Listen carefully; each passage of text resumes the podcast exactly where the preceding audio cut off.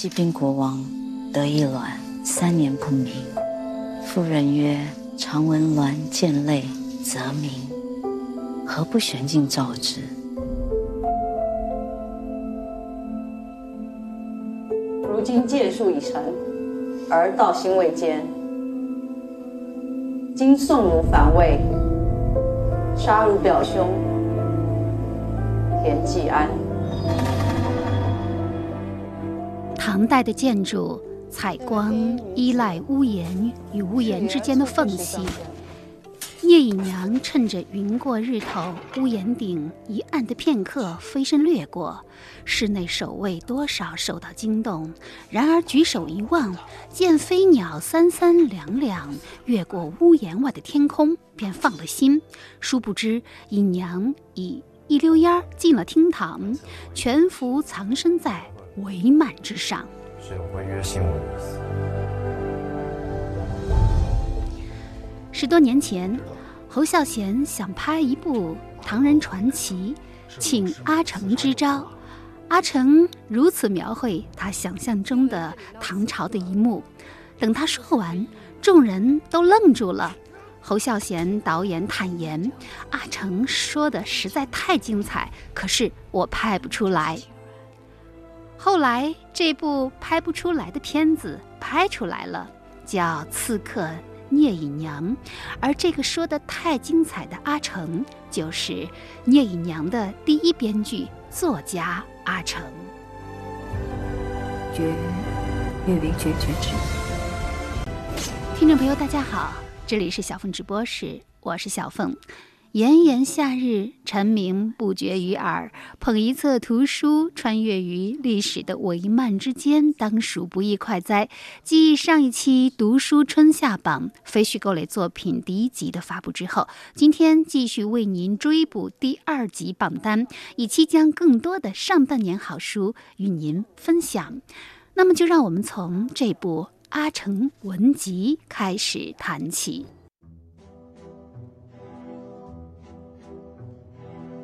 在这里，我们阅读世界。您正在收听的是小凤直播室读书榜。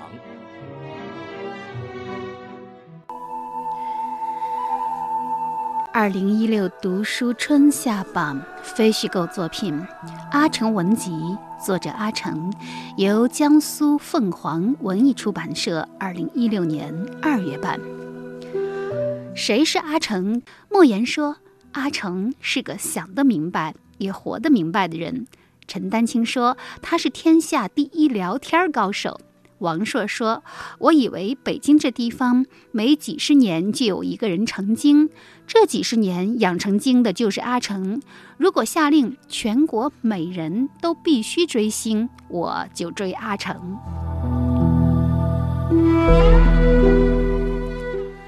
阿成一九四九年的清明节生于北京。五七年的时候，他的父亲电影评论家钟殿斐被定为右派，与同辈们格格不入的他，一边翻着家中的藏书，一边混迹于琉璃厂，看看古书古画，谈谈文物鉴定，学了不少主流文化没有的东西，倒也不觉得苦寂。中学还没来得及读完。又赶上了上山下乡的热潮，对于阿成这段颠簸的日子，成了一段难忘的回忆。一九八四年，回到北京五年的阿成发表了处女作《棋王》。小说写的是有“棋呆子”之称的知青王医生四处寻找对手下棋拼棋的故事。行文抛弃了八十年代惯有的语言逻辑，转而回归宋明小说的语境之中，朴实而飘逸俊美。之后，阿成又陆续发表了《树王》《孩子王》，写尽人与天争、戕害自自然的暴行和教育沦落、百废待此一举的艰难。由此，三王小说成为八十年代中国文学的经典，震动整个华语文坛，惊涛拍岸。阿城达到的高度，至今还高悬在那里。然而，面对排山倒海而来的盛誉，阿城却不为所动，反而跑去美国画画、打家具、组装老爷车、织布、种植。平时也研究青铜纹理、东北萨满，写点儿随笔、游记，或者是给谢晋、陈凯歌等人编编剧本。他说：“人生在有生之年，不妨多东张西望。”拼命干，其实浪费生命。商业竞争常常是盲目的，我们不妨有胆量闲一闲。就这样，阿成把自己修炼成了一个百科全书式的杂家。他的视野在整个大文化之上，但是肚里这么有货、这么通透的阿成，就是不愿意多写几本书。网上曾经有一句话引起很多人的共鸣，说阿成最让人忧伤的事情就是写书太少。连著名编剧宁财神都吐槽过，阿成的书就那么几本，我都翻得起毛边了。而宁财神当初做客小凤直播室带来的一本书，正是阿成的。闲话闲说，那就就讲一下那个阿成啊，阿成有本这个杂文集叫《闲话闲说》，这本书是我到目前为止，因为我比较孤陋寡闻，我看的书也不多。对他这本书，第一比较适合像我这种没怎么看过书的人去看，然后。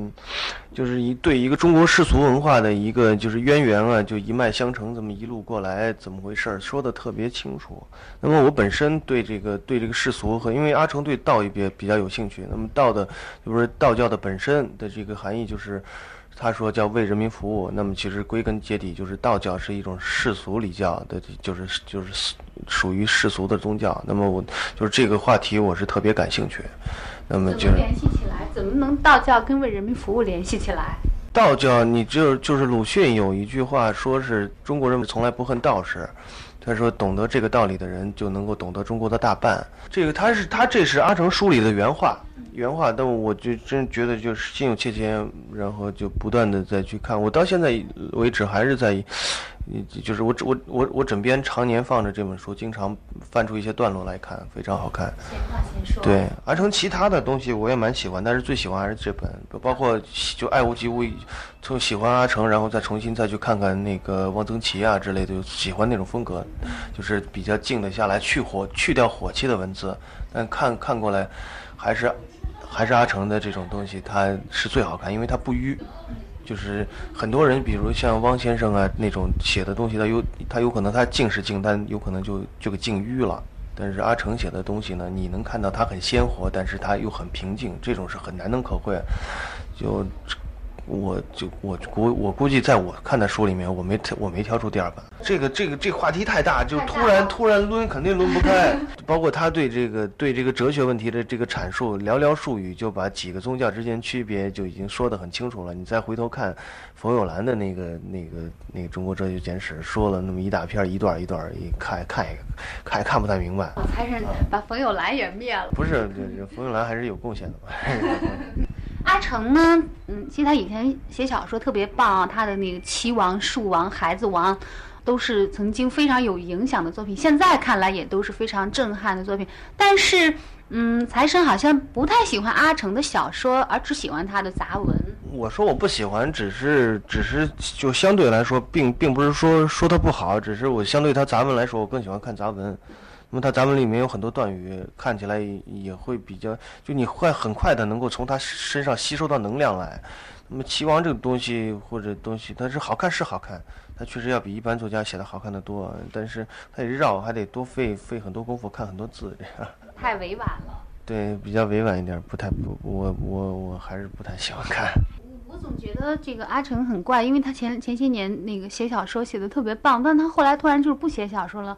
然后就出国待了很长一段的时间，然后再回来就就开始写一些杂文啊，而且东北好像又出了个什么阿成，还经常让人把他俩给搞混了啊，反正就觉得，呃，就觉得这事儿也挺绕的。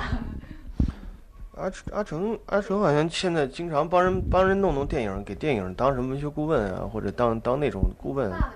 你们有没有觉得，你看，本来要是再努把力写，没准就成大师了。就像像王老师以前就王朔以前说过一个对阿成的一个评价，就还好他这个人比较注重生活，就是怎么活得高兴怎么来，要不然就大家都没就没法混了。像要阿成要是再这么写下去，其他其他人全没戏，全部割掉。这这是我的看法。这就是二零零一年到二零零二年间，当著名编剧宁财神还是一个网络写手的时候，在小凤直播室里表达的他对阿成的膜拜之情。那么，时间来到了二零一六年，有一个让阿成粉奔走相告的新闻：一套全新的阿成文集七卷本。时隔十八年，首次大规模出版，其中既包括阿城的三王代表作、短篇小说集《遍地风流》、散文经典《威尼斯日记》、常识与通识、闲话闲说，还有两部新作散文随笔脱腔。以及谈话集《文化不是味精》，范围涉及写作、电影、音乐、绘画、收藏、摄影、文坛、掌故等，无所不精，无所不谈，被称为手艺人智者的百科全书。我叫阿成，姓钟，出生于一九四九年清明节。中国人怀念死人的时候，我糊糊涂涂的来了。半年之后，中华人民共和国成立。按传统的说法，我也算是旧社会过来的人。这是阿成的一段自我介绍。借用黑塞的说法，某种意义上，阿成也正是生活在两个时代缝隙中的人。他出生于一个时代的转折点，一个传统的余晖时刻。而他的成长，则是目送传统的全面更迭，以及维持这种传统的具体生活方式的破碎与重生。好，以上为您介绍的就是阿成文集，你可以借由他的文字接近电影，接近绘画，接近音乐，接近摄影，接近建筑。阿成是走进这些领域最好的引导者，而读者当然可以。各取自己的一瓢饮。以上为您介绍的就是阿成文集，江苏文艺出版社出版。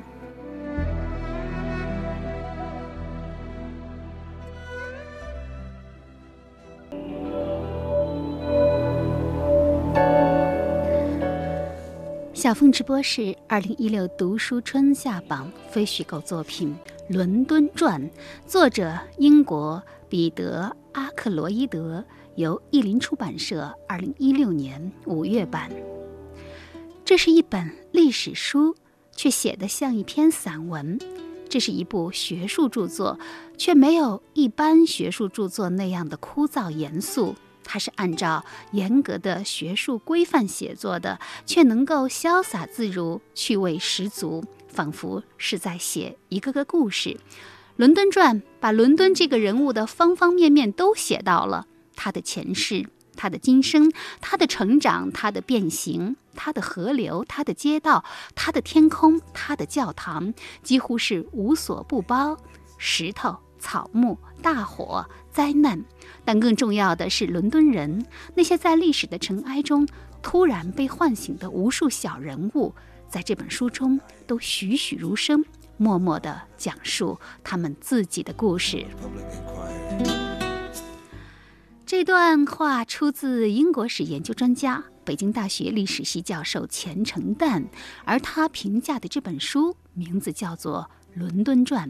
如果说西蒙·蒙蒂菲奥里的《耶路撒冷三千年》是去年最令人赞叹的城市史，那么这部《伦敦传》。或许是目前我所见到的尚可与之比美的作品。虽然彼得·阿克罗伊德这种将伦敦掰开揉碎的马赛克式的对于伦敦风物志的描写，的确是过于琐屑了些，但是他将这种写作风格推向极致，居然也不失灿烂夺目的光华。查令十字街八十四号的书店，贝克街。二幺 B 的福尔摩斯事务所，国王十字车站九又四分之三站台，在虚构和真实之间，伦敦以其无以伦比的多面与丰富，成为世界上最令人钟情的城市，吸引着无数游客去探索它的传奇和妩媚。两百年前，英国诗人作家萨米尔·约翰逊甚至说：“一个人如果厌倦了伦敦，他就是厌倦了人生。”而彼得·阿克罗伊德以七十九个城市断面说尽伦敦事务，用八百三十一幅市民面孔写透伦敦众生，用八十三万字深情讲述了伦敦长达两千多年的城市历史，为我们裸露了伦敦的血脉和灵魂。当然，这一切都源自于。彼得·阿克罗伊德对伦敦的一往情深。一九四九年出生在伦敦东区的他，如今已经七十岁。他是英国著名的传记作家，曾经出版过《莎士比亚传》《牛顿传》《狄更斯传》等五十多部作品，获得过英国皇家文学奖，是英国非常多产的一位作家。而他的每一部作品都和伦敦有关。他说：“你们走在。”伦敦的街道上，脚步要放轻，因为你们是走在伦敦的皮肤上。倘若伦敦能够给自己选一位传记作家，他肯定会选彼得·阿克罗伊德。而《伦敦传》在英国出版的时候，他开玩笑说。伦敦是一个会杀人的城市，为什么？因为他写完《伦敦传》，最后交稿的时候，心肌梗塞大病一场，被送到医院，昏迷五天不醒，所以他觉得这本书把他的元气都给吸走了。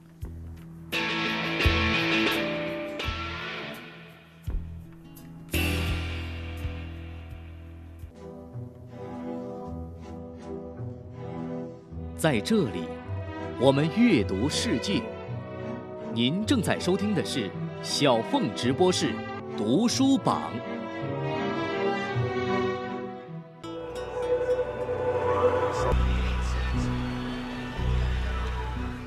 小凤直播室二零一六读书春夏榜非虚构作品：一九六八撞击世界之年，作者美国马克。克兰斯基由民主与建设出版社二零一六年四月版。一九六八年，改变世界的一年。一九六八，美国深陷越南战争的泥淖，数万人丧生。一九六八，法国巴黎的学生走出校园，到街头游行，在墙上涂鸦。一九六八，上帝也许撤除了对美国的保佑。罗伯特·肯尼迪和马丁·路德·金遇害。一九六八，尼日利亚比夫拉大饥荒，一百万平民死于饥饿，导致了医生无国界组织的创立。一九六八，先锋戏剧与现代女权运动蓬勃兴起，波兰和捷克斯洛伐克的理想主义破灭。一九六八，墨西哥发生了大屠杀。一九六八，它是最好的一年，也是。最坏的一年，有着无限的可能性，让人激动，让人难忘。一九六八，全世界的青春期。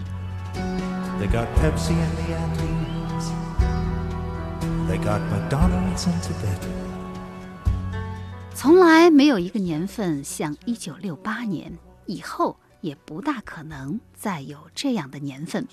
马克·克兰斯基在一九六八。撞击世界之年的导言开头写下了这样的话，他带领读者走进那个非同一般的沸腾年代，去细数一九六八年发生在世界各地的对国家和民众造成震撼的事情。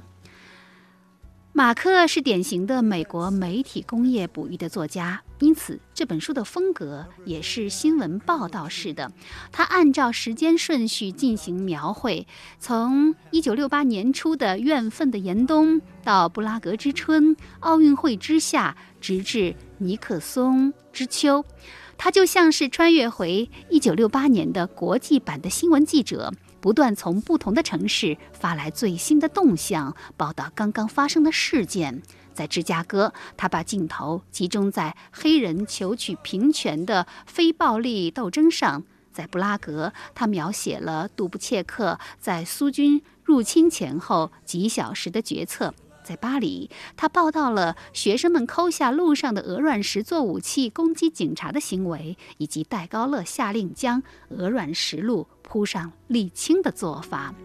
而描绘一个重大事件发生的时候，他一定会在前面就铺垫起它发生的原因和契机。所以在他的笔下，整个世界在一九六八年就是一张大大的网，所有的事件都交织在一起，互相影响。和促进，共同造就了撞击世界的一九六八年。马克·克兰斯基说一九六八年令人激动人心的地方在于，全世界难以计数的人们都拒绝对世上诸多不平之事保持沉默。如果别无选择，他们会走上街头呐喊示威，这给世界带来了一丝难得的希望。”哪里有不公，哪里就会有人揭露它，并试图改变它。写作这本书使我想起，有那么一个时期，人们秉心直言，无所畏惧；而从那之后，已经有太多的真相被淹没无闻。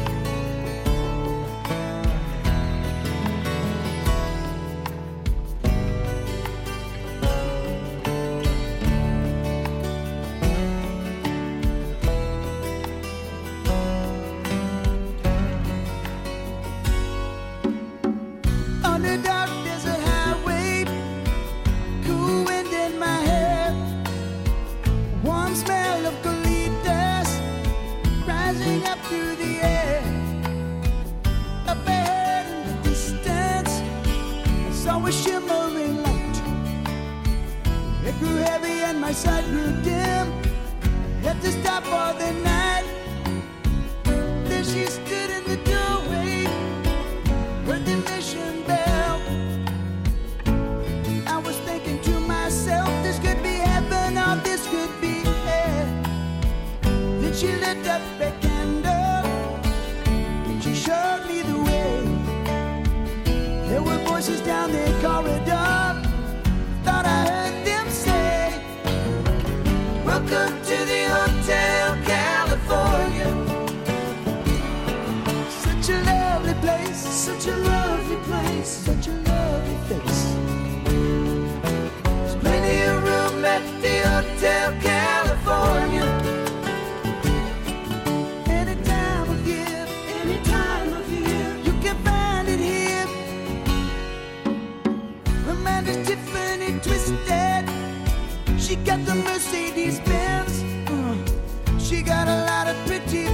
boys she calls friends.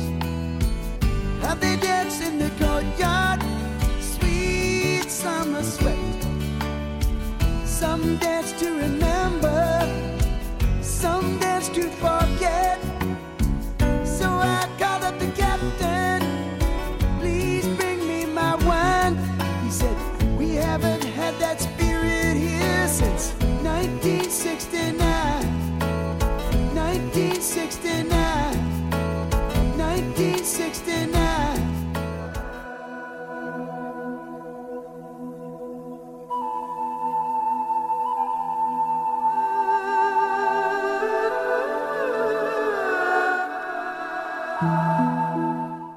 小凤直播室二零一六读书春夏榜非虚构作品《萨马尔罕的金桃》，作者薛爱华，由社会科学文献出版社二零一六年四月版。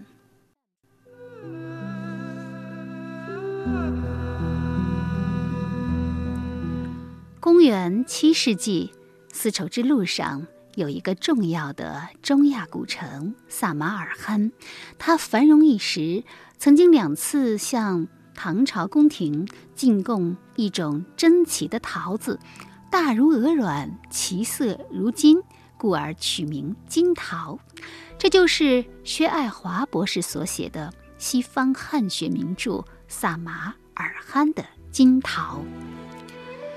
这本书详细讲述了公元七到九世纪作为世界中心的唐朝与当时各地的文化交流与文明引进，内容涉及唐朝生活的各个方面：动物、植物、珍宝、矿石、食物、药品、器物、书籍，甚至人种，总共十八类，一百七十多种，凡生活所见。日常所需几乎无所不包，简直称得上一本唐代的进口奢侈品目录集。一只西里伯斯的白色鹦鹉，一条萨尔马罕的小狗，一本摩羯陀的奇书，一剂战成的烈性药，每页上都是一些新奇有趣的小物件，好像一个个带着异国风情的记忆碎片，让你依稀窥见盛唐。当然，它的魅力远不止如此。这本书是关于唐代中外关系史、唐朝文化史领域的重要著作，被视为是西方学者研究中国古代社会、古代文化的必读书。萨马尔罕的金桃是一本充满物质的书，但作者薛爱华说，他虽然在谈物。目的并不是开列一份唐朝进出口物品清单，他是要通过对物的研究来研究人。当时的唐朝对外来的人和物充满了好奇和欲求，他们单纯而美好的相信这些舶来品都拥有神秘而不可知的力量，所以这些奇奇特特的舶来品以各种不同的方式慢慢融入唐朝的文化，改变着他们的生活。一种叫。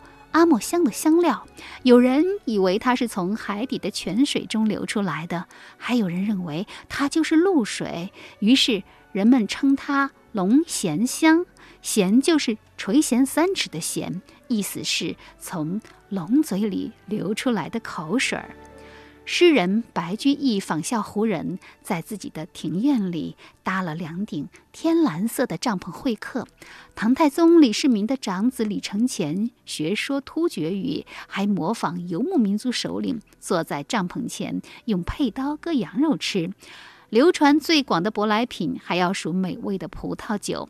唐代的葡萄藤被栽种到宫廷乃至民间的园林当中，而葡萄酒作为一种稀有的外来饮料，最是深受宫廷和贵族的喜爱。太白醉酒的故事里说，杨贵妃持玻璃七宝杯斟西凉葡萄酒。王翰的《凉州词》中写：“葡萄美酒夜光杯。”欲饮琵琶马上催。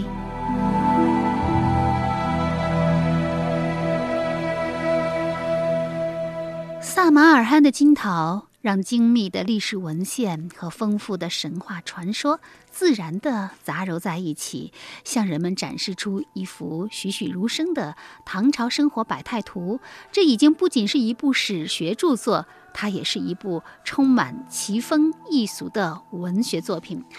那么，萨马尔罕的金桃原意是唐代的外来文明。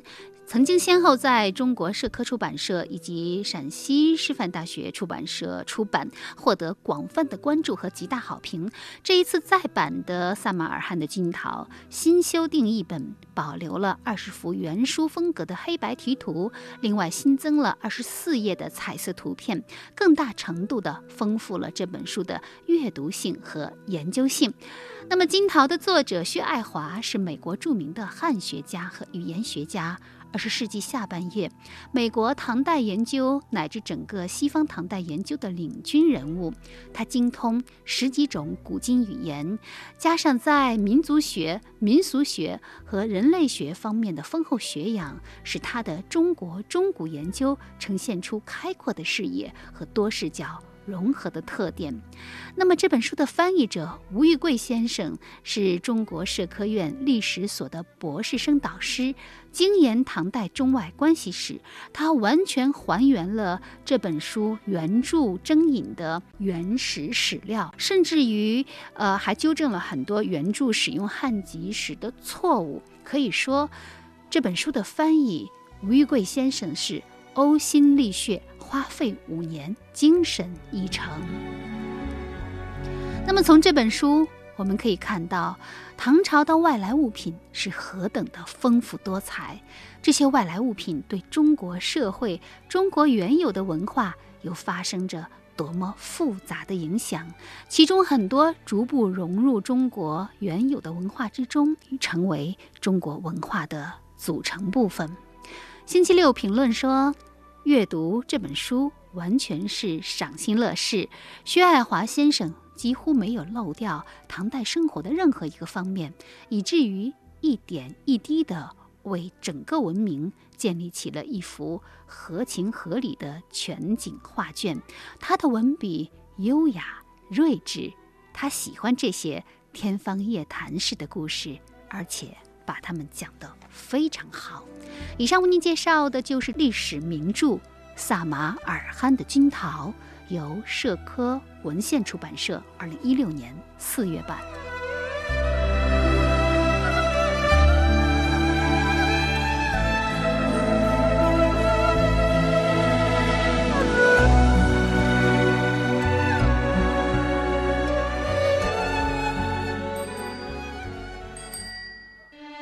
品味书香世界，倡导读书生活。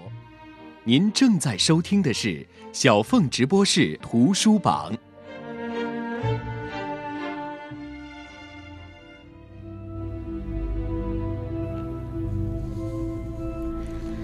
小凤直播室二零一六读书春夏榜非虚构作品《七堂极简物理课》，作者意大利卡洛罗威利，由湖南科学技术出版社二零一六年五月版。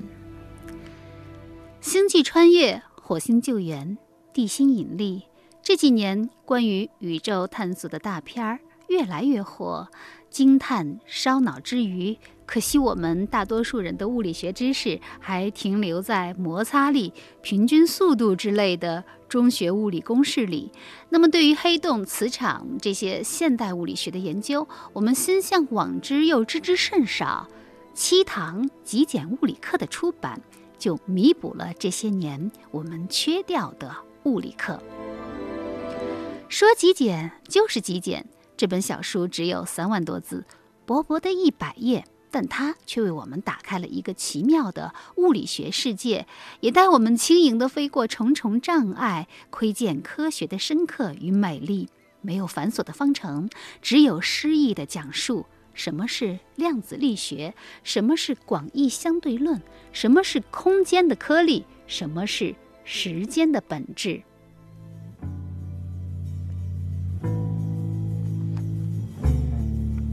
而你完全不用担心这本书的难度。作者卡洛罗威利说。七堂极简物理课，就是写给那些对现代科学一无所知或知之甚少的朋友们。Because in the twentieth century, there have been relativity, general relativity, quantum mechanics, there have been quantum theory, and the picture of the world has changed dramatically. And somehow it it will happen, but it has not yet happened. um, that the, the, this knowledge has percolated to people. So I wanted to tell uh, people about this in a way um, which is simple and in a way which is um, uh, which emphasizes uh, the fascination of all. 这就是七堂极简物理课的老师卡洛罗维利，他用这七堂课。 带领读者领略二十世纪物理学革命当中最令人着迷的领域，以及这场革命开启的疑问和奥秘。因为科学不仅告诉我们如何更深入地理解这个世界，也会向我们展示未知的世界有多么广阔。这本书全书只出现了一个公式。爱因斯坦场方程，它是主导宏观世界的主要方程。霍金说过：“我相信一个公式的出现不会让读者数量减半。”而在这个公式之后，卡洛写道：“当然了。”要先学习和消化黎曼的数学，才能解读和使用这个方程。要花些功夫，付出些辛苦才能做到。但这总比感悟贝多芬晚期弦乐四重奏的神秘之美要容易得多。无论是欣赏艺术还是领悟科学，我们最终得到的将是美的享受和看待世界的全新视角。different from our experience, but nevertheless, it's uh, it's real. In a sense, it's more real than our experience. Our experience is like uh, a foggy view of reality because it's imprecise. It doesn't take into account things, and uh, to some extent, physics is like taking away screens and seeing better. So it's like you know, walking over the hill and seeing what's beyond the hill. 说是七堂极简物理课，其实只有六节课。 讲完最美的理论广义相对论，讲完量子宇宙的构造，讲完粒子空间的颗粒，讲完概率时间和黑洞的热，最后一节课尾声则是一段普鲁斯特式的感叹，叫做“我们”。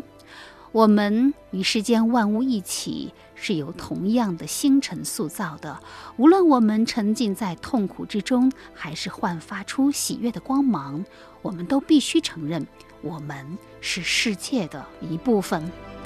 是的，这些诗意而带着哲人痕迹的文字。出自意大利理论物理学家卡洛·罗维利，他是圈量子引力理论的开创者之一，曾经在美国、意大利工作，现在在法国带领量子引力研究小组，长期在《二十四小时太阳报》《共和国报》等意大利报纸上发表文章。他的这本小书《七堂极简物理课》。一上市就挤下常年占据畅销书榜首的情色小说《五十度灰》，成为继《时间简史》之后最畅销、最成功的现象级科普读物，还被很多家的主流报刊评选为二零一五年度图书，已经被翻译成三十四种文字。而这本书的中文版呢？则是邀请了意大利骑士之星勋章获得者文征，直接从意大利语译成中文，最大程度地保留了原书当中文字和物理的双重魅力。也许卡洛自己也没有想到这本书会收获如此多的关注和喜爱。他曾经自我调侃地说：“如果有一天天使突然降临。”并且给我选择，你愿意解答出量子力学的难题，还是卖掉一百万册书？我当然毫不犹豫地选择前者。但这一次，他不只是成为了一名科普类畅销书作家，而是充当了全世界的七堂极简物理课的老师。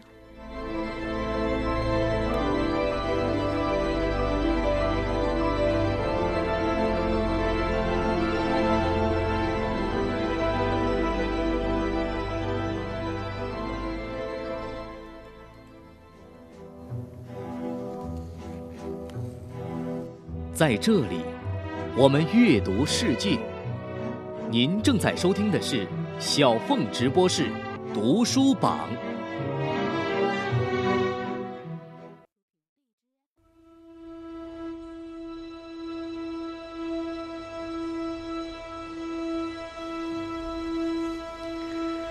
二零一六读书春夏榜非虚构作品《伊莎贝拉武士女王》，作者。克斯汀·唐尼由社科文献出版社甲骨文二零一六年五月版。不管她是圣人还是魔鬼，没有一位女性统治者比她更有力地塑造了我们的现代世界。她就是西班牙历史上最伟大的女王伊莎贝拉。Castellanos，sabed que vuestro rey Enrique。queridísimo hermano mío, murió pocos días en la ciudad de Madrid.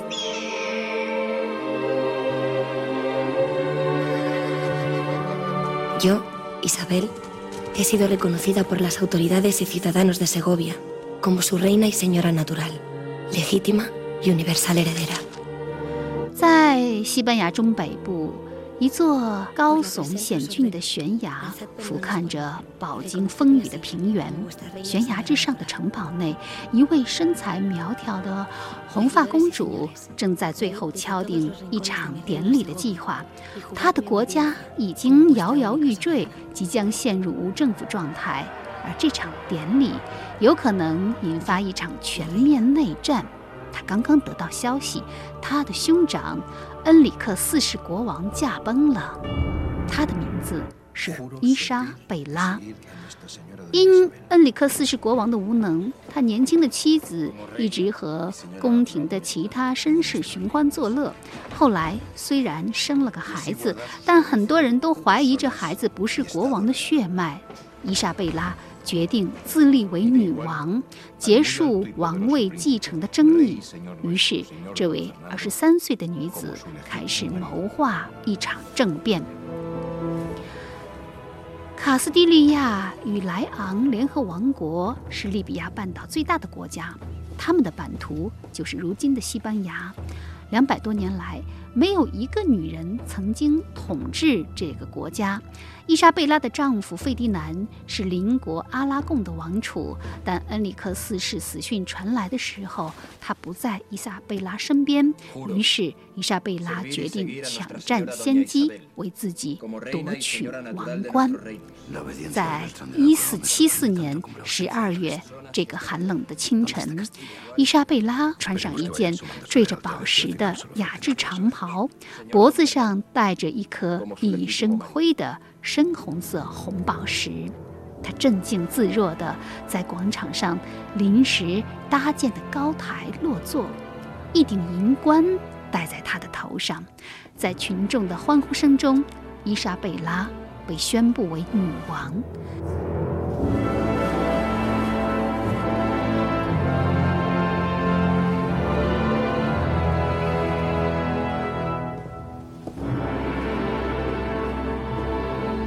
但在那个冬日，他站在塞戈维亚的阳光下时，没有流露出任何的畏惧或犹豫。他的内心强烈地感受到自己的命运，洋溢着热烈、神秘和强有力的信念。他坚信上帝站在他那边，上帝希望他统治这个国家。伊莎贝拉出生的时候。基督教渐显颓势，奥斯曼帝国咄咄逼人的迅速扩张。少女时代的伊莎贝拉受到了圣女贞德的激励，虔诚的贞德将她的人民团结起来，领导他们抗击外国侵略者，赢得胜利。一四七四年，在绝大部分女性几乎没有任何权利的时代。二十三岁的伊莎贝拉挑战自己充满敌意的兄长和反复无常的丈夫，夺得了西班牙的统治权。作为一个强权的女王，她结束了延续二十四代人的穆斯林与基督徒的斗争，迫使北非入侵者退回地中海。她变卖首饰。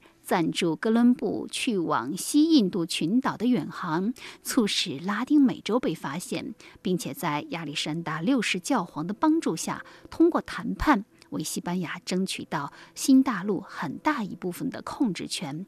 当然，伊莎贝拉也有黑暗的一面，她建立了嗜血的西班牙异端裁判所，以维护天主教的正统性。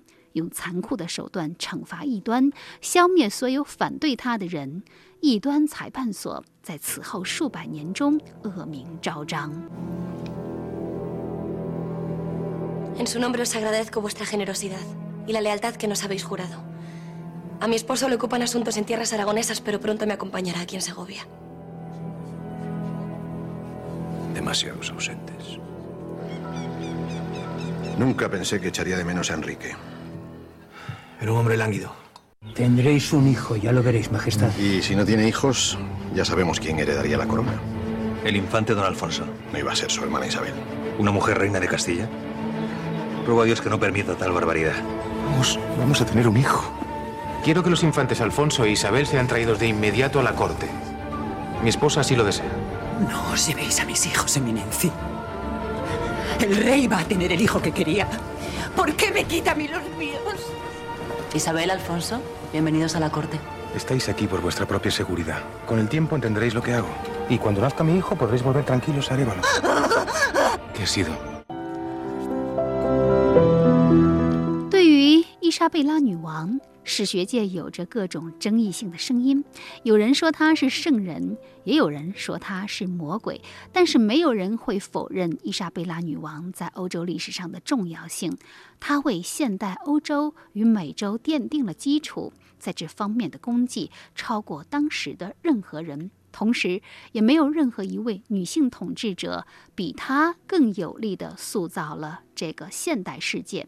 在今天的世界上，东西两个半球有数亿人说西班牙语，信奉天主教。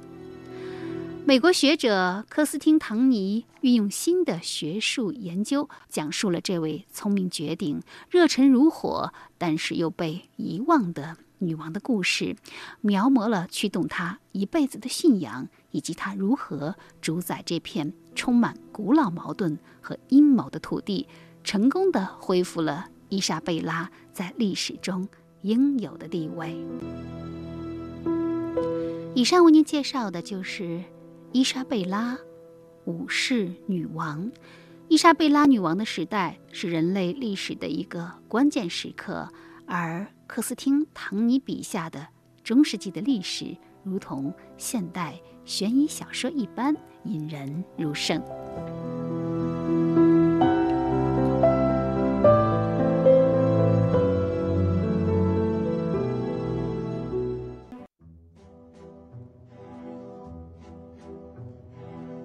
在这里，我们阅读世界。您正在收听的是小凤直播室。读书榜。Ladies and gentlemen, Ennio Morricone。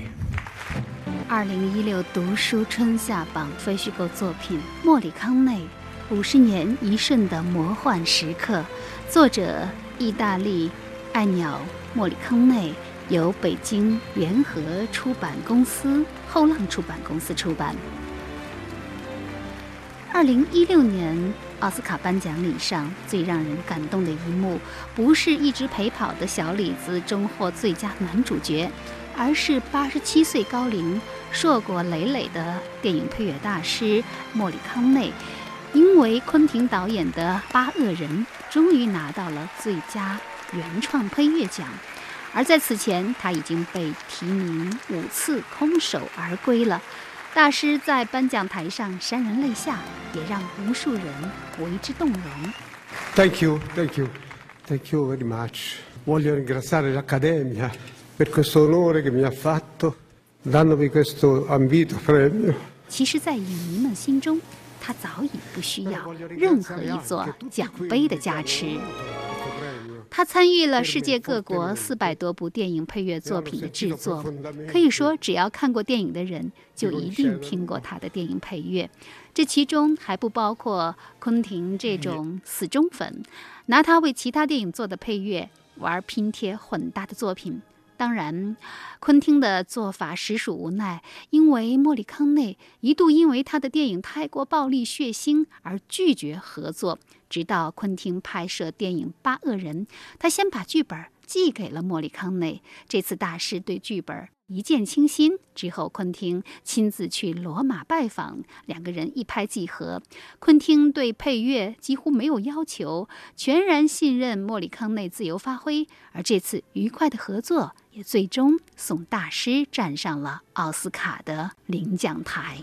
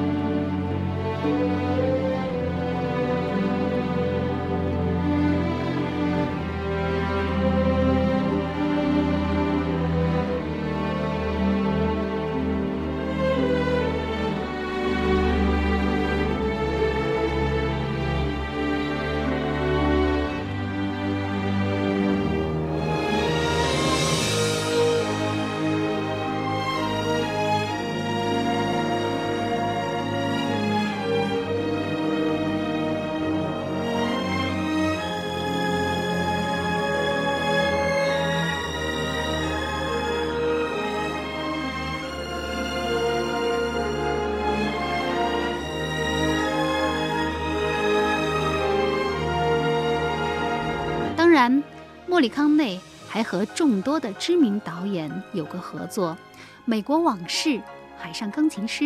西西里的美丽传说，在为这些经典电影服务的过程中，也发生了不少有趣的故事。而莫里康内直言不讳地将这些说进了一本书中，书名就叫做《莫里康内五十年一瞬的魔幻时刻》。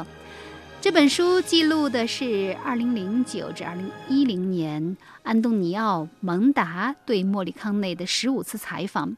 莫里康内知无不言，言无不尽，以家庭及成长历程为起点，谈及他从。纯音乐转向电影配乐创作的过程，他对其他音乐大师的评价，他在2009年在上海世博会上的演出，他和众多电影大师的合作，他担任戛纳、威尼斯影展评委的感受，当然还有足球与国际象棋、宗教与政治等等。莫里康内毫不掩饰自己的喜好与厌恶，更不避讳敏感话题，坦然陈述很多。不为外人所道的珍贵回忆和电影界重要人物的逸闻趣事。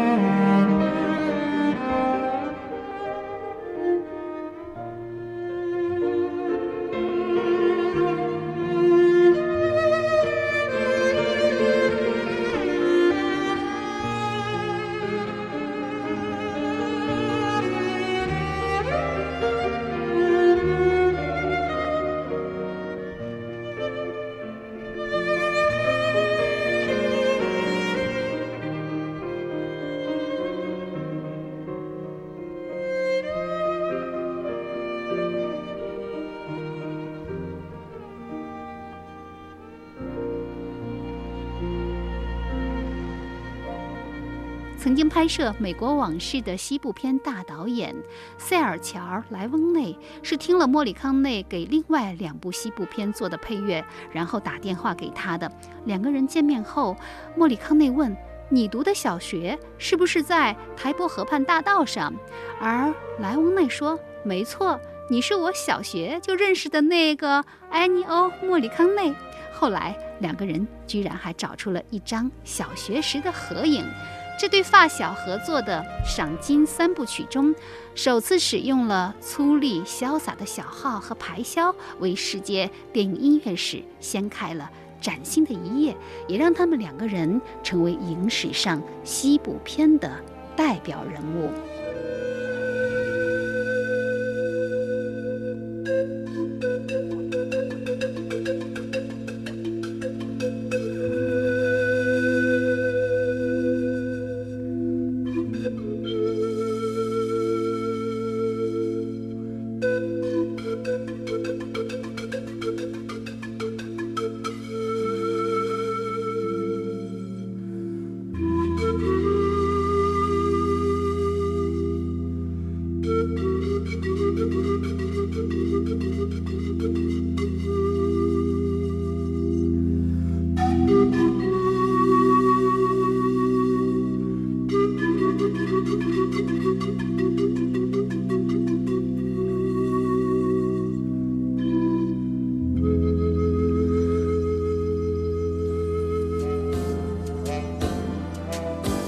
是我最喜欢的莫里康内为《美国往事》所做的主题曲。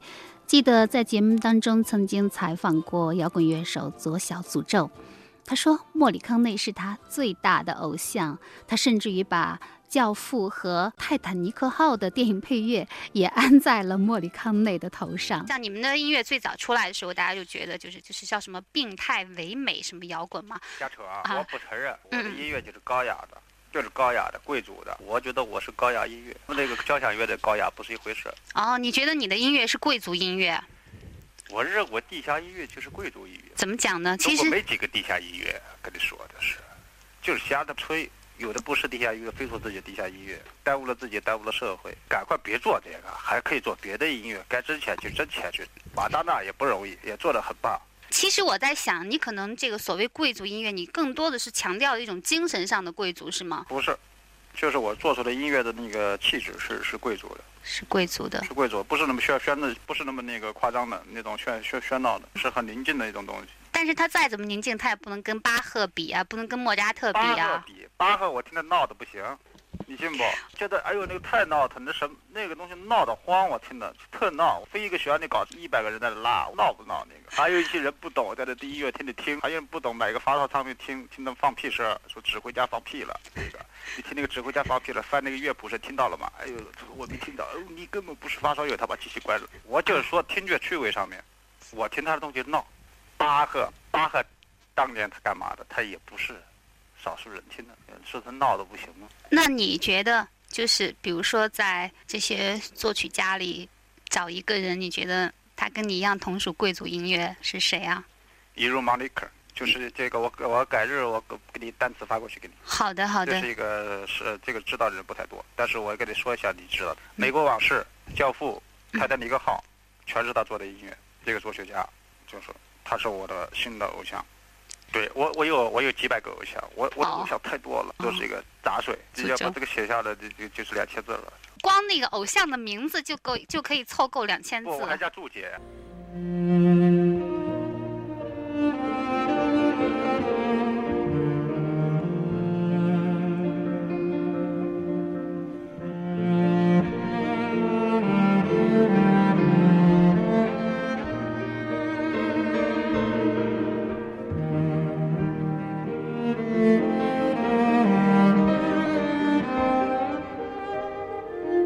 莫里康内合作的众多导演当中，还有包括意大利的著名导演托纳多雷，他们一共合作了七部影片，诞生了像《海上钢琴师》、《一九零零》、《天堂电影院》、《西西里的美丽传说》等众多的经典配乐。